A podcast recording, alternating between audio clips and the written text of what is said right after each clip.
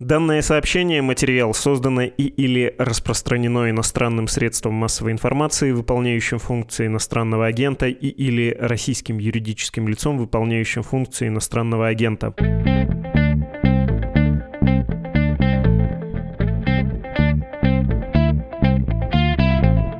Вы включили «Что случилось?» подкаст о новостях, которые долго остаются важными. Меня зовут Владислав Горин, и здесь Екатерина Ванслова, руководительница Северокавказского филиала правозащитного проекта «Команда против пыток». Здравствуйте, Екатерина. Здравствуйте. Тумсо Абдурахманов, блогер из Чечни, оппозиционный режиму Кадырова, блогер, на которого уже было совершено покушение несколько лет назад, может быть убит в Швеции, он жил там с середины 2010-х. Это не первое убийство критика чеченского руководства и внутри страны, и за границей. Я хочу вас попросить вспомнить историю Тумсо Абдурахманова, но сперва слушатель наверняка захочет переспросить, «Э, что? Может быть убит? Что это значит? Ну, наверное, нужно объяснить в таком случае. Об убийстве сообщил оппозиционный чеченским властям российским телеграм-канал «Один Адат», и позорная оговорка тут требуется. Движение Адат, объявленное экстремистской организацией, его деятельность в Российской Федерации запрещена. Вот что этот самый телеграм-канал написал.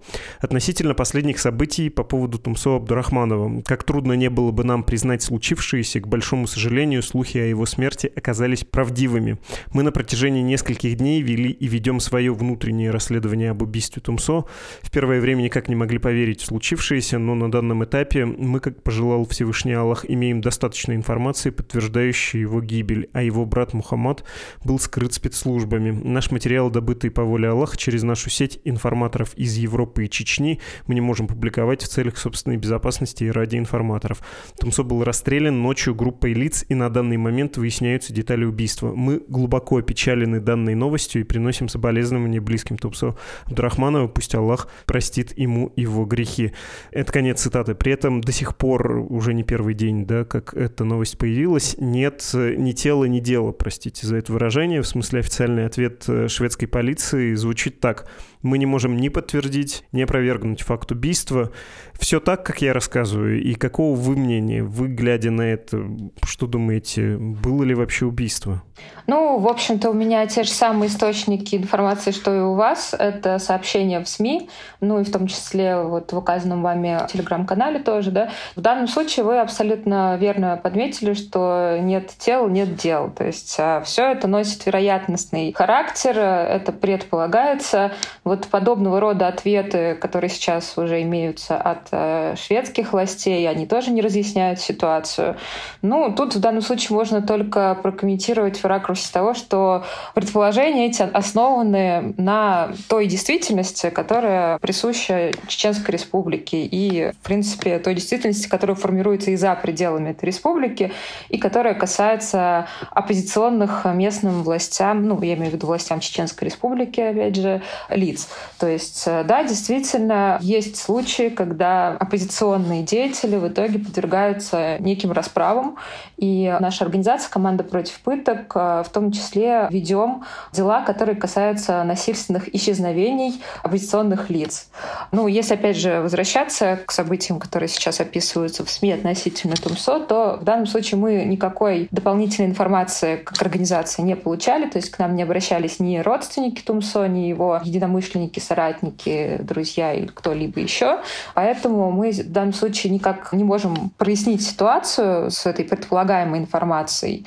Но учитывая род деятельности, которым занимался Тумсо, у общества, разумеется, есть, так скажем, основания предполагать вот такой исход. Вы, если спросить вас сейчас, вот по имеющейся информации, у вас какое ощущение, что случилось? Да, убит, нет, не убитый, например, тоже спрятан, пусть даже, например, была угроза, какие-нибудь киллеры, полученные оперативной информации. Ну, знаете, вот опять же, исходя из реакции шведских властей, в случае, если бы все-таки был зафиксирован факт какого-то вот физического нападения с некими последствиями, то он, скорее всего, этот факт был бы прокомментирован. А с другой стороны, какие-то очевидные события, они бы, ну, скорее были бы доведены до общества, да, то есть если это все-таки убийство, то о нем бы сообщили. Поэтому Поэтому в данном случае вот такие витиеватые формулировки шведских властей дают все-таки надежду на какой-то благополучный исход. Ну, будем надеяться, что в итоге эта ситуация прояснится. И будем надеяться на то, что он жив. Да? То есть а, зачастую ведь такие случаи, которые касаются каких-либо воздействий на оппозиционных деятелей, они не всегда заканчиваются смертью или убийством. Бывают случаи насильственных исчезновений, и по итогу человека в итоге освобождают. И все-таки в данном случае мы имеем информацию о покушении на Тумсо на территории другого государства, на территории Швеции. Ну, то есть тут э, сложно предполагать, сценарии возможны всякие. Вы сказали про реакцию шведских властей, и вы на нее ориентируетесь.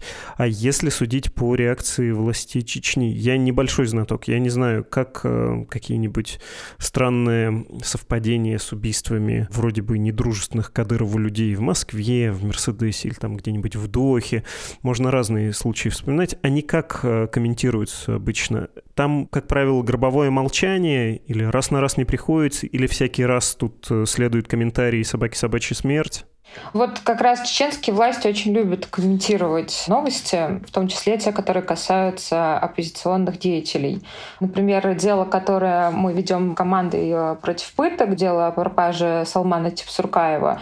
Вот в свое время, когда Салман Типсуркаев пропал, Рамзан Кадыров комментировал эту ситуацию. Точнее, он комментировал видеоролик, на котором был изображен Типсуркаев в обнаженном виде, который ругал себя и признан экстремистским на территории Российской Федерации трансляция телеграм-канал Адат, и публично на этом видеозаписи он садился на бутылку, будучи голым. Вот э, эту видеозапись э, чеченские власти комментировали в таком роде, что не стоило выкладывать эту видеозапись, она является некрасивой, да, то есть э, какие-то комментарии, которые никак не отображают отношения властей к произошедшему, но тем не менее они имеют место быть. По поводу Тумсо я, честно говоря, не видела официальных комментариев ни у Рамзана Кадырова, ни у его приближенных. Но, возможно, через какое-то время они появятся. И, конечно, если в этих комментариях будут э, какие-то намеки на какие-то события, тогда уже будет понятнее. Потому что это еще способ э, распространения, способ признания своего, по правде говоря, отношения к произошедшему, да, в любом виде прокомментировать. У меня есть, собственно, неловкий есть вопрос, потому что я хотел бы вас попросить э, рассказать то, что сам неплохо помню, и думаю, что какое-то число наших слушателей помнит. Но давайте все равно попрошу, пройдем этой хоженой тропой. Я об истории Тумсо Абдурахманова и его семьи. Неловкость тут в том, что в апреле 2021 года, когда суд в Швеции осудил тех двоих, которые покушались на Тумсо Абдурахманова в феврале 2020 года, мы в то время разговаривали с ним, он был, собственно, в этом подкасте, и свою историю сам рассказал, но времени прошло много, наверное, не грех и напомнить, как вышло, что, в общем, простой парень из Чечни стал оппозиционером, критиком режима Кадырова, сам и с семьей своей в Европу, ну и завел довольно популярный YouTube-канал. Ну, насколько мне известно, опять же, из каких-то общих источников, что Тумсо проживал в Грозном, на территории Чеченской Республики, и в какой-то момент он, в общем-то, был приглашен на беседу с чеченскими властями. Такие меры профилактики, они довольно часто используются, на самом деле, в республике. И там, в далекие годы даже наши сотрудники приглашались на подобного рода беседы в администрацию. То есть это, в принципе, тоже не новость. Но после такой беседы он был отпущен. После этого он принял решение покинуть республику вместе с родственниками. Решение, как я считаю, довольно верное, и переехал в Грузию. Затем он уже продолжил свою публичную деятельность за пределами Российской Федерации. Насколько, опять же, мне известно, Грузия в итоге ему отказала в предоставлении политического убежища, и в итоге он получил данное убежище уже в 2021 году в Швеции. Как получилось, что он стал известным блогером? Ну, наверное, это какие-то свойства его характера, мировоззрения, совокупность каких-то объективных факторов. В принципе, в мире много блогеров, в том числе и в Чечне есть люди, которые интересуются политической повесткой, там, религиозно-политической повесткой, которая присуща контенту Тумсо. Ну, то есть это, в принципе, случается в разных частях мира, поэтому Тут мне сложно судить, какие факторы именно сработали, но факт остается в том, что человек для себя принял решение покинуть территорию Российской Федерации, в частности, Чеченской Республики, по соображениям безопасности, а точнее небезопасности.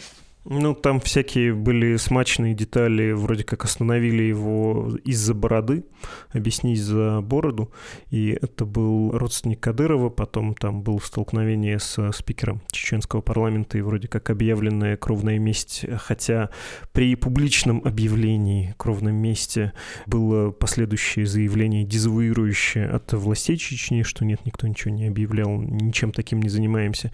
Ну и всякие другие характерные детали детали, типа того, что покушение 2020 года чуть севернее Стокгольма в доме у Томсо Абдурахманова случилось 26 февраля, в день рождения Магомед Даудова, как раз вот спикера чеченского парламента, который эту самую кровную месть и объявлял. Вы сказали про YouTube-канал и заметили, что мало ли блогеров на белом свете, но, если честно, вот заходишь на этот канал, листаешь его там под 500 тысяч подписчиков, если точно 477 тысяч, при том, что контент, ну, мягко скажем, не самый заводной. Это не какое-то замечательное развлечение или грандиозное расследование каждую неделю. Это говорящая голова в кадре, которая комментирует, обсуждает новости, связанные с Чеченской Республикой. И глядя на качество этого контента, не хочу принизить заслуги Тумса Абдурахманова, я понимаю, что это скорее не успех самого контента, сколько ответ на какой-то очень назревший запрос аудитории. На какой запрос это отвечает? Как объяснить такую высокую популярность? Хотя, надо сказать, мы и сами с ней сталкивались. Сделаешь подкаст про Чечню и слушают его выходцы из республики или чеченцы, живущие за рубежом, с большим интересом. Там, ну вот ощущается дефицит как э, информации, так и критики. Тумсо о чем говорил таком, чего хотели слушать? Я думаю, тут э, частично связано с тем, что, в принципе, Чеченская республика довольно закрыта в информационном плане, не пестрит, скажем так, наличием каких-то местных независимых СМИ. Те СМИ, которые работают в целом по Кавказу, по Северо-Кавказскому и федеральному округу, они, конечно, стараются освещать э, новости, связанные с республикой. Но, опять же, в силу сложившейся ситуации уже все сложнее даже получать информацию. Даже нам, как правозащитной организации, например, уже сложнее получать информацию о совершаемых нарушениях прав человека на территории Чеченской Республики. И связано это с тем, что республика очень давно, уже многие годы, живет в атмосфере безнаказанности. Эта атмосфера только усиливается, и закономерно, что люди в такой ситуации уже все меньше хотят э, говорить о каких-то событиях, которые происходят в республике, в том числе социально важных, а, политически важных. Конечно, в данном случае блогер, который рассказывает о тематике региона, будучи даже там за пределами этого региона, он может в связи с этим вызывать интерес как у местного сообщества, так и в целом сообщества по Кавказу, ну, потому что это хоть какая-то информация, я так предполагаю. Почему чеченские власти на нее так резко реагируют? Ну, вообще небольшой секрет, что если ты критикуешь Кадырова, если ты популярен, то ты становишься автоматически его врагом. Это прям болезненная вещь. Да и в самой Чечне могут остановить, посмотреть телефон, если ты подписан на какой-нибудь телеграм-канал и в первую очередь, да, на тот самый упоминавшийся нами уже не раз запрещенный проклятый Адат. Тебя могут ждать вполне серьезные проблемы, вплоть до гибели, если все очень плохо пойдет. В чем принцип такого, не знаю, тотального и, кажется, избыточного абсолютно террора?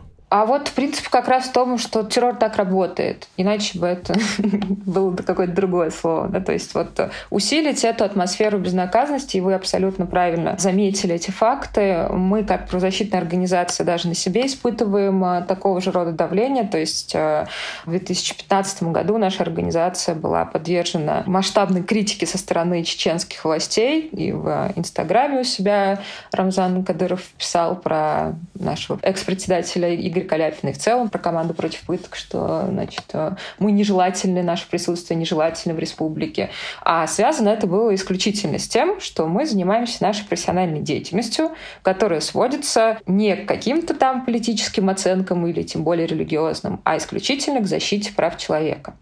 То есть, соответственно, если мы говорим про неких активистов и политических деятелей, то логично предполагать схожую или даже более жесткую реакцию на как их присутствие в регионе, так и освещение каких-либо вопросов. Ну и то же самое касается СМИ. Если говорить про критику чеченского руководства, что болезненно, собственно, воспринимается, я хотел бы, чтобы вы ответили, потому что у меня есть профанская гипотеза по этому поводу. Я ею рискну потом с вами поделиться. Судя по всему, болезненно воспринимаются любые комментарии альтернативного рода. Причем а, поле для таких комментариев, оно очень расширенное. То есть это не только какие-то политические процессы, не только религиозные процессы или традиционного рода процессы, связанные непосредственно с а, действительностью республики, но и, так скажем, опосредованные какие-то вопросы, допустим, а, правозащитного рода. Да? То есть почему правозащитные организации больше не присутствуют физически в Чеченской республике? Ну, потому что была целая череда нападений на офисы эти организации, были нападения на пресс-тур журналистов на территории Ингушетии, на границе с Чеченской республики, и тоже те доказательства, которые собраны по итогам данного нападения, свидетельствуют о причастности чеченских властей к таким нападениям. Да? То есть э, в принципе, это говорит о том, что любая тематика, неугодная чеченским властям, выдавливается из республики вплоть до физического какого-то воздействия. Моя профанская теория состоит в том, что все, что подвергает сомнению власть Кадырова, преследуется. Но при этом, как ни странно, сепаратистские заявления, они не являются чем-то критичным. Ну, то есть можно поссориться с Кадыровым его окружением по поводу чего угодно. По поводу бороды или по поводу пабликов с волками, как это было с семьей Янгулбаевых и известная да, история с, пишем в кавычках, экстрадицией из Нижегородской области. Но но при этом сам факт, сами заявления про перспективу независимости Чечни, они как бы Кадырова не волнуют. Это у меня такое создается ощущение или так и есть? Может быть, он в это играет и там в Москве просто объясняет людям, ну, типа, давайте, мы все равно должны как-то объединить чеченцев, в том числе живущих за рубежом. Эту тему пока не поднимаем. Если кто-то хочет вернуться, возвращается. Но вот э, независимость для нас не страшное табу, в отличие от той же Москвы, которая вроде на это и болезненно реагируют. Ну, я тут, кстати, наверное, даже не соглашусь, потому что даже вот по тем делам, которые мы ведем, а, дела более давнего периода, там 2010 год и чуть ранее, там была немного другая специфика, нежели чем сейчас. То есть а, имели место быть случаи насильственных исчезновений, и впоследствии мы устанавливали, что причиной таких исчезновений являлось подозрение в участии в НВФ. Ну, то есть, соответственно, это вот а, как раз о той теме, о которой вы говорите. Но вот э, сейчас мы видим, что немножечко изменился контекст исчезновений, уже больше сейчас используются какие-то другие обвинения, не касаемо участия в НВФ. То есть либо это подозрение в нетрадиционной сексуальной ориентации лиц, которые подвергаются таким исчезновениям, либо это вот как раз участие в каких-либо текущих проектах оппозиционных. Опять же, как я уже упомянула, дело Салмана Типсуркаева, который модерировал оппозиционный телеграм-канал. И, как мы предполагаем, именно из-за этого он был подвержен насильственному исчезновению, и до сих пор его местонахождение неизвестно. То есть мы видим, что контекст меняется, а сам факт насильственных исчезновений нет. То есть они продолжают происходить, их продолжают не расследовать власти. Да, то есть э, расследование по таким фактам проводится крайне неэффективно. Даже если дело возбуждается, то в итоге результат расследования не соотносится с фактом привлечения к ответственности виновных лиц. То есть это все говорит о том, что такой механизм по-прежнему властям доступен, и они по-прежнему им пользуются. А изменилась только причина, по которой такая ситуация сохраняется. На всякий случай НВФ э, — незаконные вооруженные формирования, аббревиатура, да. А вот эта инклюзивная часть кадыровского проекта, когда приезжайте все и в Чечне вы найдете, обретете заново свой дом, если вы отсюда уехали, это уже больше не работает. Позитивной программы не предполагается. Ну, здесь мне сложно судить. Тут скорее надо опрашивать людей, которые действительно вернулись, и с ними ничего не произошло. Потому что я предполагаю, что если человек по каким-то объективным причинам из Чеченской Республики уехал, а впоследствии был обратно приглашен, то вовсе не означает, что все какие-то обещанные блага, они действительно будут человеку предоставлены, и хотя бы он, так скажем, не претерпит на себе каких-то негативных последствий. Да? Ну, тут опять же только оценочные суждения можно выносить. Так как я работаю в правозащитной организации, которая больше ориентируется на установление фактов, то мне здесь, честно говоря, сложно предполагать сценарии. Ну, там просто посыл-то еще не в том, что вы обязательно приедете, вы, находясь за границей, еще проникнете симпатией к нам и будете среди той части диаспоры, которая настроена про-кадыровски.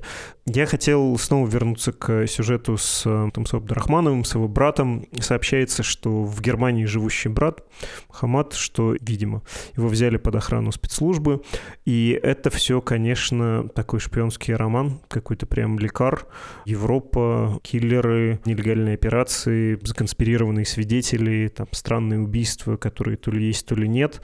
Вы можете себе представить вот в логике такого романа, что главный герой остается жив, если да, то ради чего все это происходит? Там, правосудие, что от него может в итоге получить, при том, что, ну, достаточно хорошо известно уже про другие убийства, про то, что чеченский режим участвует в несудебных расправах на территории и Российской Федерации, и Европы, и Турции. Ну, конечно, если в итоге мы будем говорить о самых негативных последствиях этой истории, то вопросы будут в том числе к властям европейских государств. В частности, если мы предполагаем нападение на территории Швеции, то, значит, вопрос к властям Швеции, насколько власти смогли защитить Тумсо. Да? Или, если речь про Германию, я так понимаю, что Германия упоминается в контексте пребывания брата Тумсо, тогда интересна его судьба. То есть взят ли он под госзащиту, обеспечивается ли его безопасность безопасность.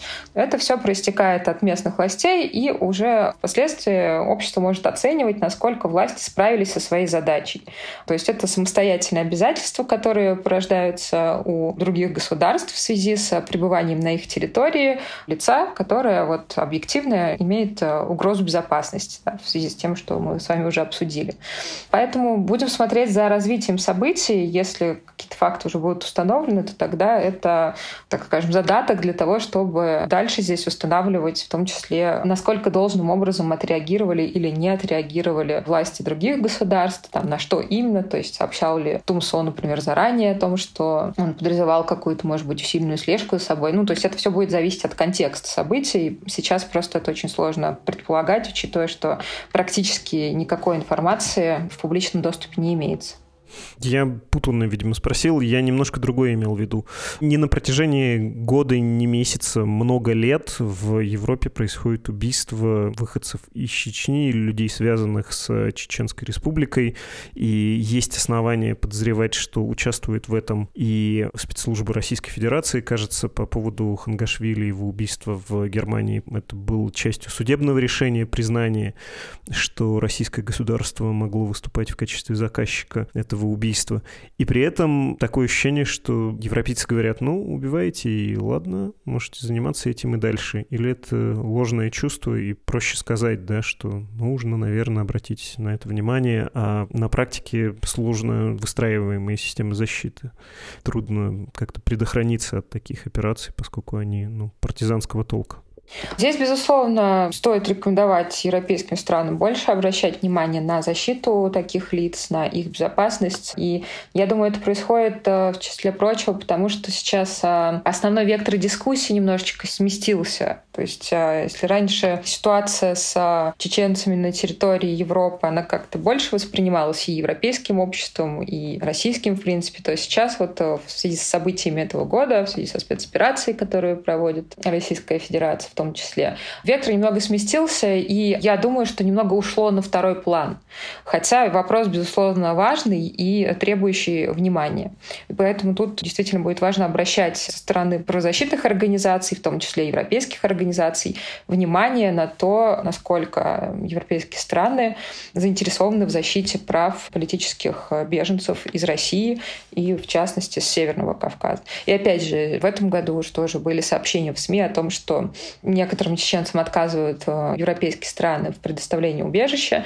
То есть понятно, что это все какие-то конкретные частные случаи, нужно смотреть на обстоятельства дела, изучать материалы, но тем не менее, да, то есть такие события, они происходят, продолжают происходить, и действительно это вопрос для дискуссии, чтобы углубиться в тематику, да, почему это происходит, и нет ли тут уже какого-то политического контекста.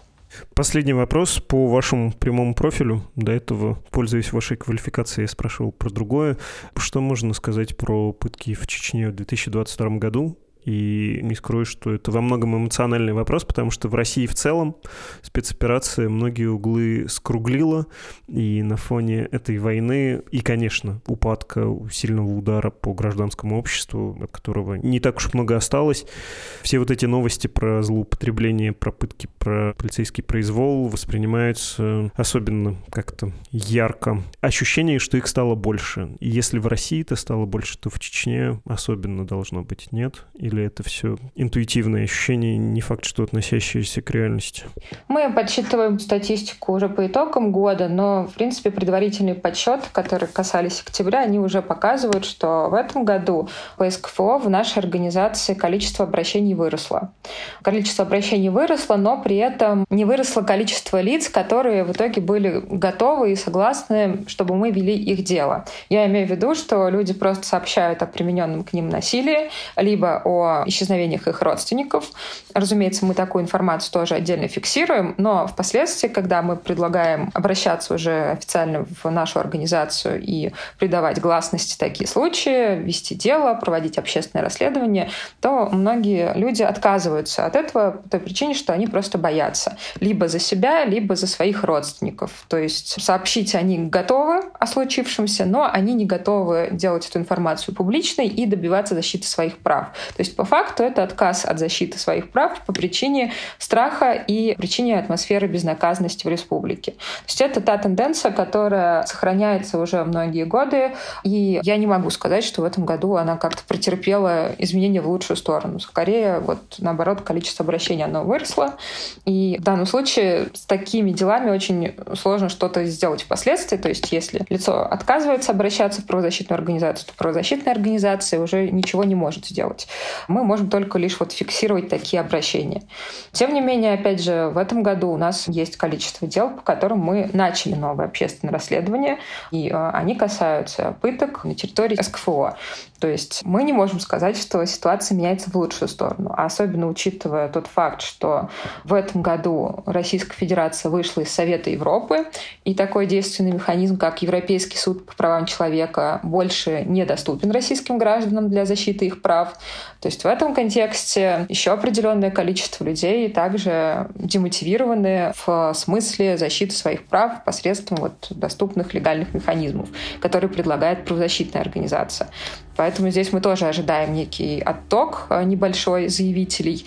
Ну вот пока ситуация сохраняется таким образом, и те проблемы, которые присущи пыточным делам или делам об исчезновениях, они также сохраняются. То есть вот э, такая важная проблема, как видимость расследования. То есть даже когда произошло возбуждение уголовного дела вовремя, тем не менее часто дела о похищениях или о пытках саботируются по разным причинам. Допустим, срок расследования непозволительно э, затягивается для подобной э, категории дел. Дальше следующая проблема — это отсутствие у заявителей, ну, в данном случае, если это исчезновение, то это их родственники, информации о ходе расследования. В том числе дело Салмана Типсуркаева, который я упоминала. Мы его ведем с 2020 года, и сейчас на текущий момент у нас отсутствует актуальная информация о ходе расследования по той причине, что следователь отказывается признавать его гражданскую жену близким лицом, и, соответственно, учитывая, что его семья они изначально не были заинтересованы в том, чтобы мы вели это дело, то у нас, как у правозащитной организации, в итоге попросту отсутствует информация о том, как ведется данное расследование. И у, соответственно, супруги Салмана, которая по всем объективным обстоятельствам является близким лицом и которая имеет право знать о ходе такого расследования. Также игнорируются попытки заявителей обратить внимание следствия на какие-то известные им обстоятельства похищений или пыток их родственников. То есть э, вот такие проблемы, они сохраняются, неэффективные расследования, не установление виновных лиц и, по сути, не восстановление прав пострадавших. Но, в общем-то, это тоже такие тенденции, они присущи и в целом российским реалиям, то есть не только Северному Кавказу. Это была Екатерина Ванслова, руководительница Северокавказского филиала правозащитного проекта «Команда против пыток». Я напоминаю, что вы можете поддержать работу и этого подкаста, и всего нашего издания «Медузы» на страницах support.meduza.io и save.meduza.io. Там есть формы оплаты и объяснение, как можно перечислить нам деньги самыми разными способами – криптовалютой или платежными системами, если вы находитесь за рубежами России.